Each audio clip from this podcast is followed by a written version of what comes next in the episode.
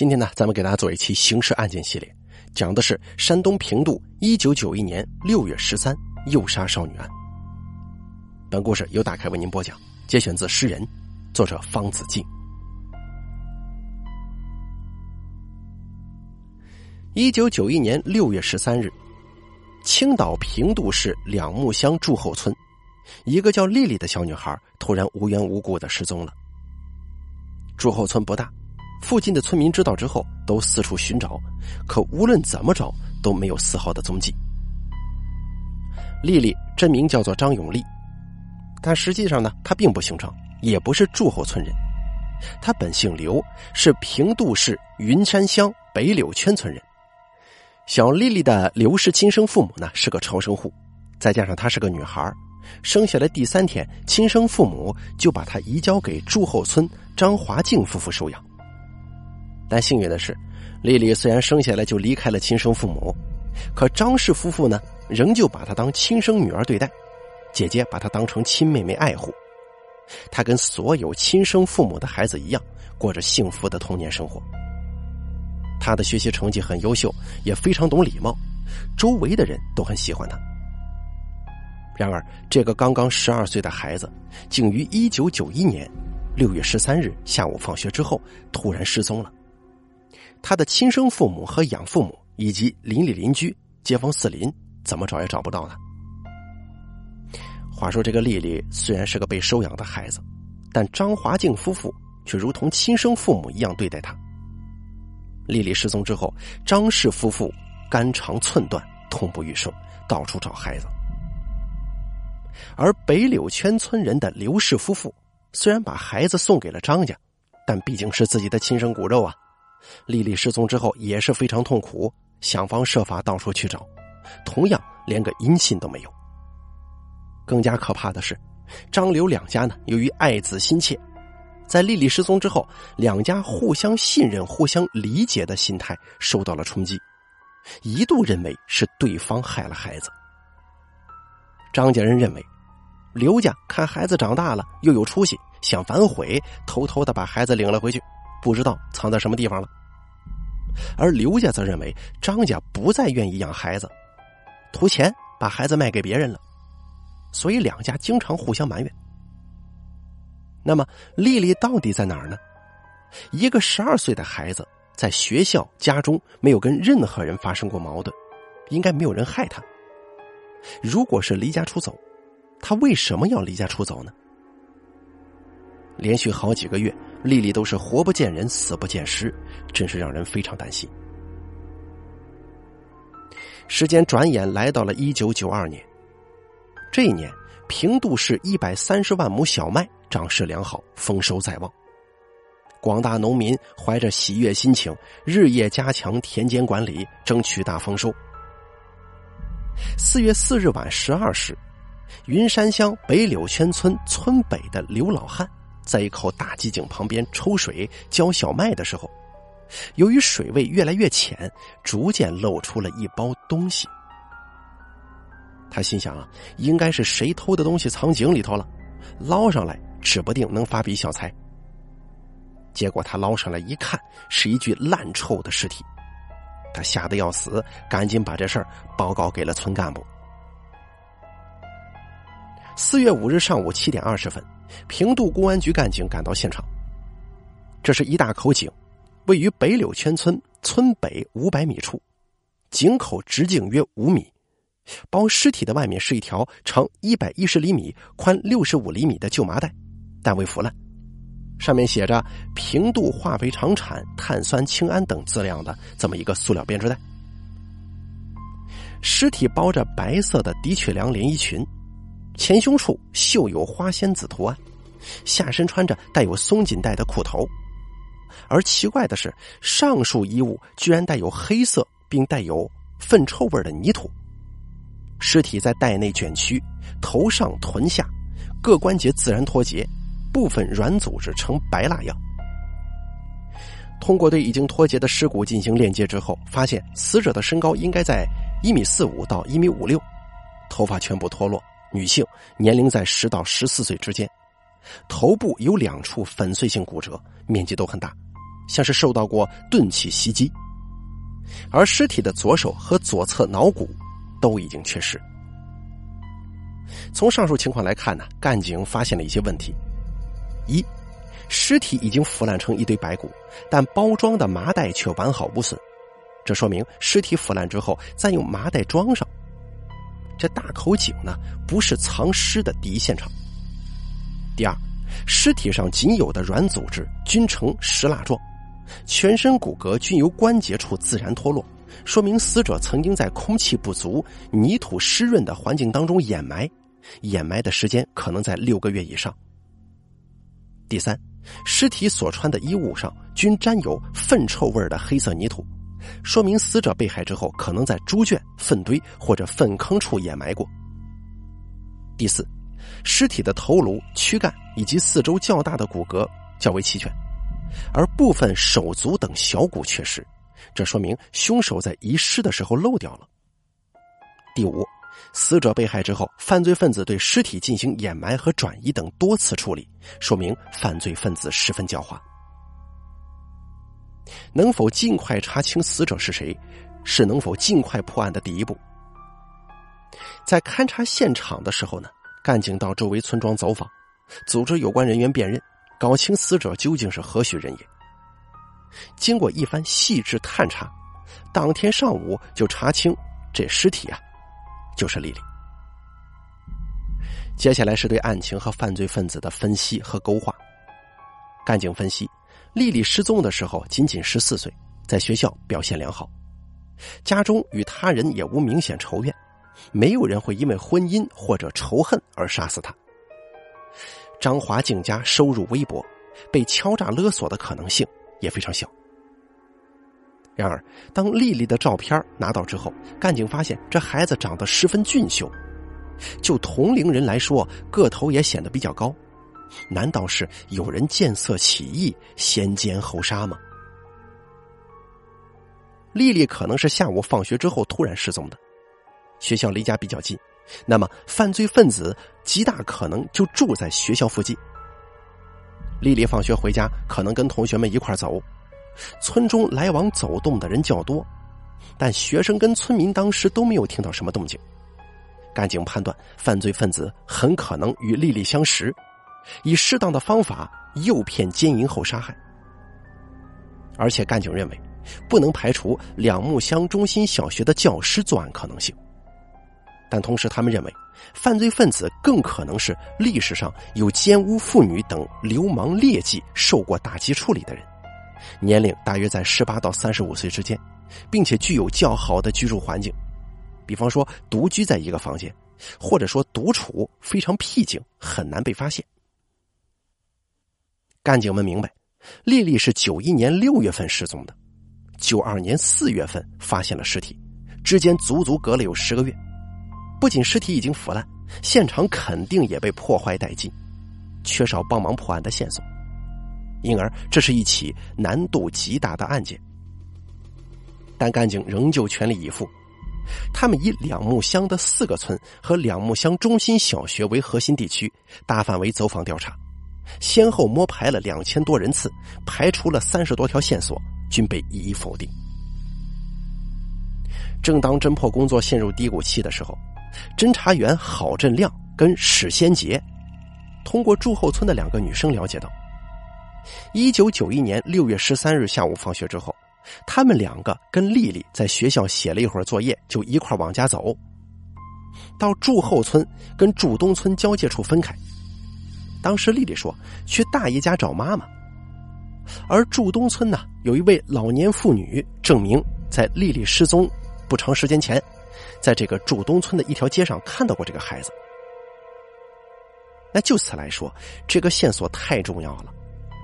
干警对线索进行了分析，认为丽丽是在祝东村失踪，毫无疑问。当时天还不黑，街上来往人员比较多。丽丽如果被生人拐走，她不会一声不吭，肯定是熟人所为。而此人就住在祝东村，于是呢，就决定集中兵力在祝东村展开侦查。很快，干警经过调查发现。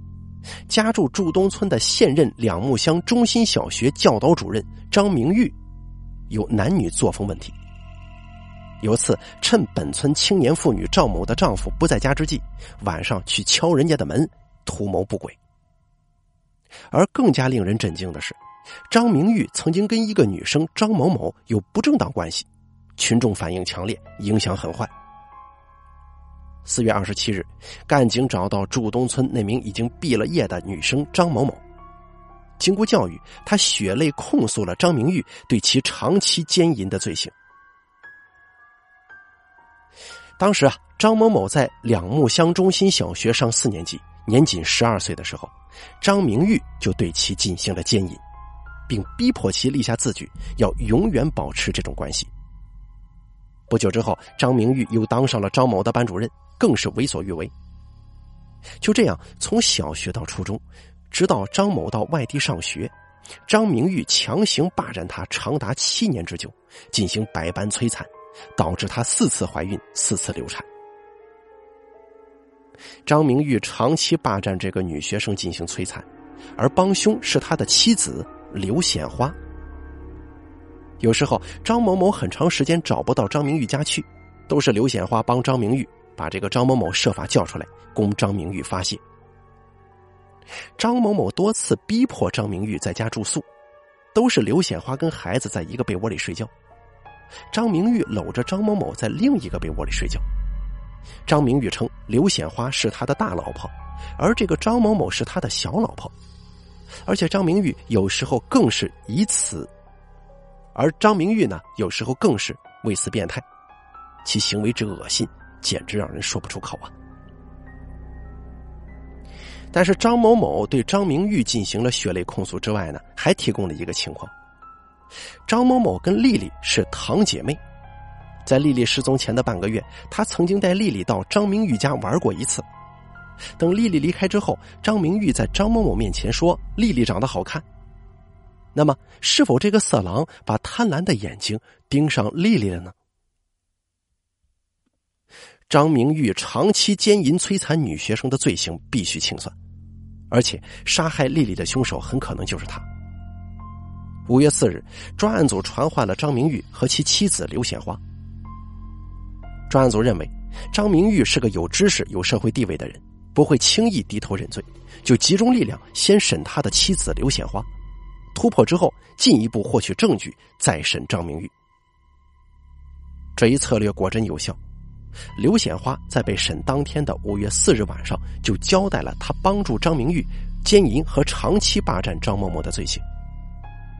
但是干警明白，他这么快交代很可能是避重就轻，继续施加强大的压力，迫使刘显花于五月六日又交代了他跟张明玉在自家住屋的西间杀害丽丽之后，先把尸体藏在自家院内猪圈，又遗失北柳圈村大口井。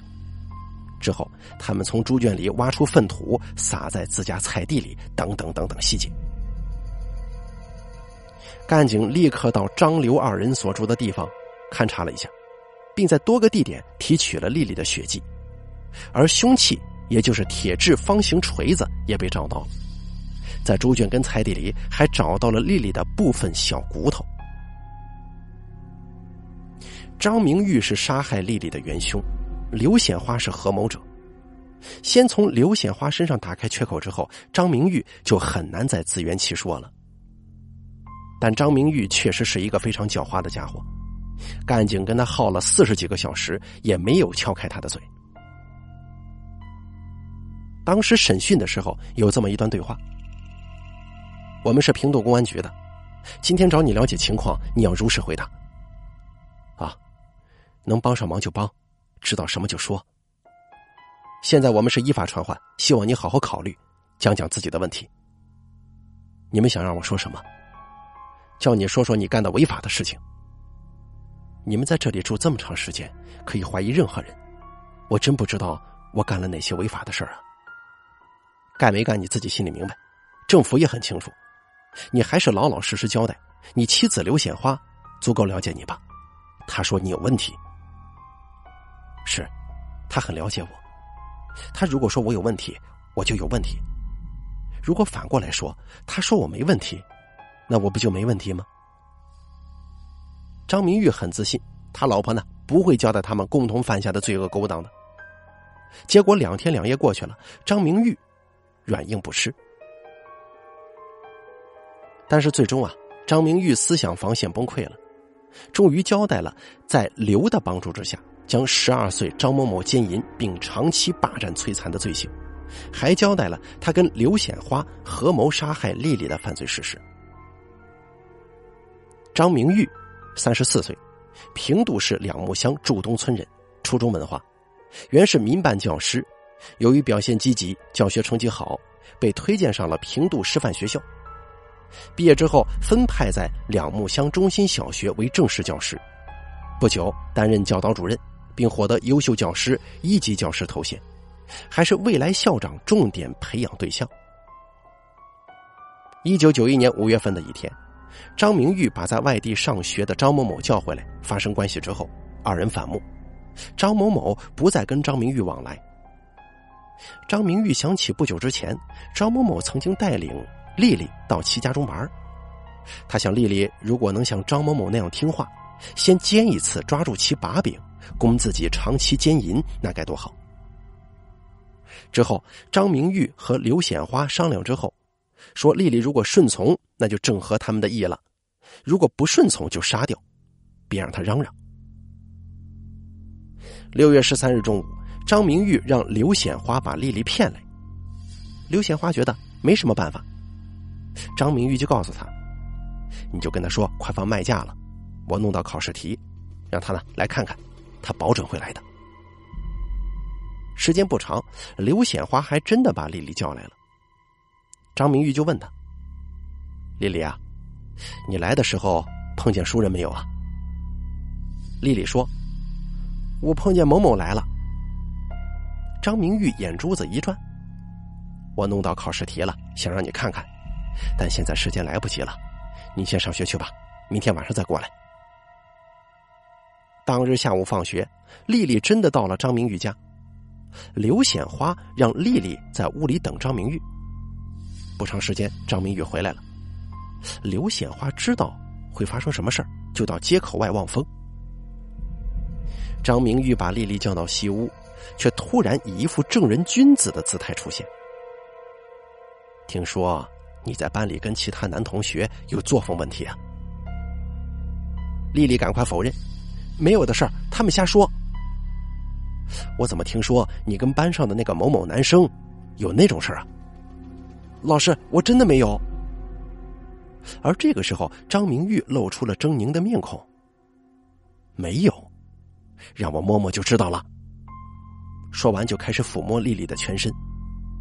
天真的丽丽一边挣扎一边说：“你还是老师呢，你真不要脸。”张明玉见丽丽坚决不从，又怕事后丽丽告发，就从炕上拿起毛毯蒙在丽丽头上，又用双手掐丽丽脖子，丽丽当场就晕了过去。张明玉又拿起方形铁锤对准丽丽的头猛砸几下，将丽丽杀死之后，夫妻二人把丽丽的尸体埋在了自家猪圈后。同年秋的一天，张刘二人同邻居赵某某一起挖猪圈的粪便，用来种小麦。张刘怕丽丽的尸体挖出来，说埋丽丽尸体的地方围墙要倒塌，结果那个地方的粪土没有挖。一九九二年春的一天，张刘跟赵某某又一起挖猪圈，张刘仍然以上述理由掩盖过去了。这两次挖猪圈的惊险场面吓坏了两个人呢。他们认为，如果把丽丽继续埋在猪圈，早晚会出问题。而且他们认为尸体应该烂的差不多了，可以转移出去了。于是，到了一九九二年三月初的一天晚上，两人把丽丽的尸体挖出来，装在一个塑料编织袋当中，怕运送的时候露出来，又套上了一条旧麻袋。刘显花的娘家是北柳圈村的，知道这个村有一口巨大的水井，而且当时水很深。二人把尸体绑在自行车上，转移到那个大口井里。第二天，二人把猪圈埋进尸体的粪土撒出，撒在了自家的菜地里。按理来说，妻子对丈夫有外遇是坚决反对，可刘显花不一样，她助纣为虐，成了张明玉的帮凶，这是为什么呢？据刘显华交代说，我跟某某某通奸，被张明玉发现，他抓住了我的把柄。他是正式教师，又是教导主任，我怕他跟我离婚。再说，他承诺不久之后就可以把我转为非农业户口，我跟他能享福，因此他叫我干什么我就干什么。反正我俩都不是什么好东西。张刘二人这一对衣冠禽兽，不对，他们甚至连禽兽都不如，破坏了教师的声誉，在社会上造成了极坏的影响。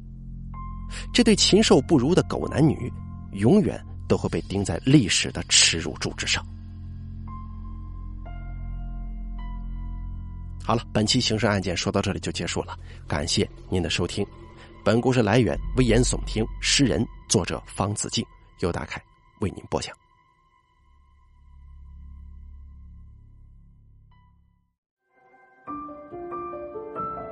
本期故事演播完毕。想要了解大凯更多的精彩内容，敬请关注微信公众账号“大凯说”。感谢您的收听。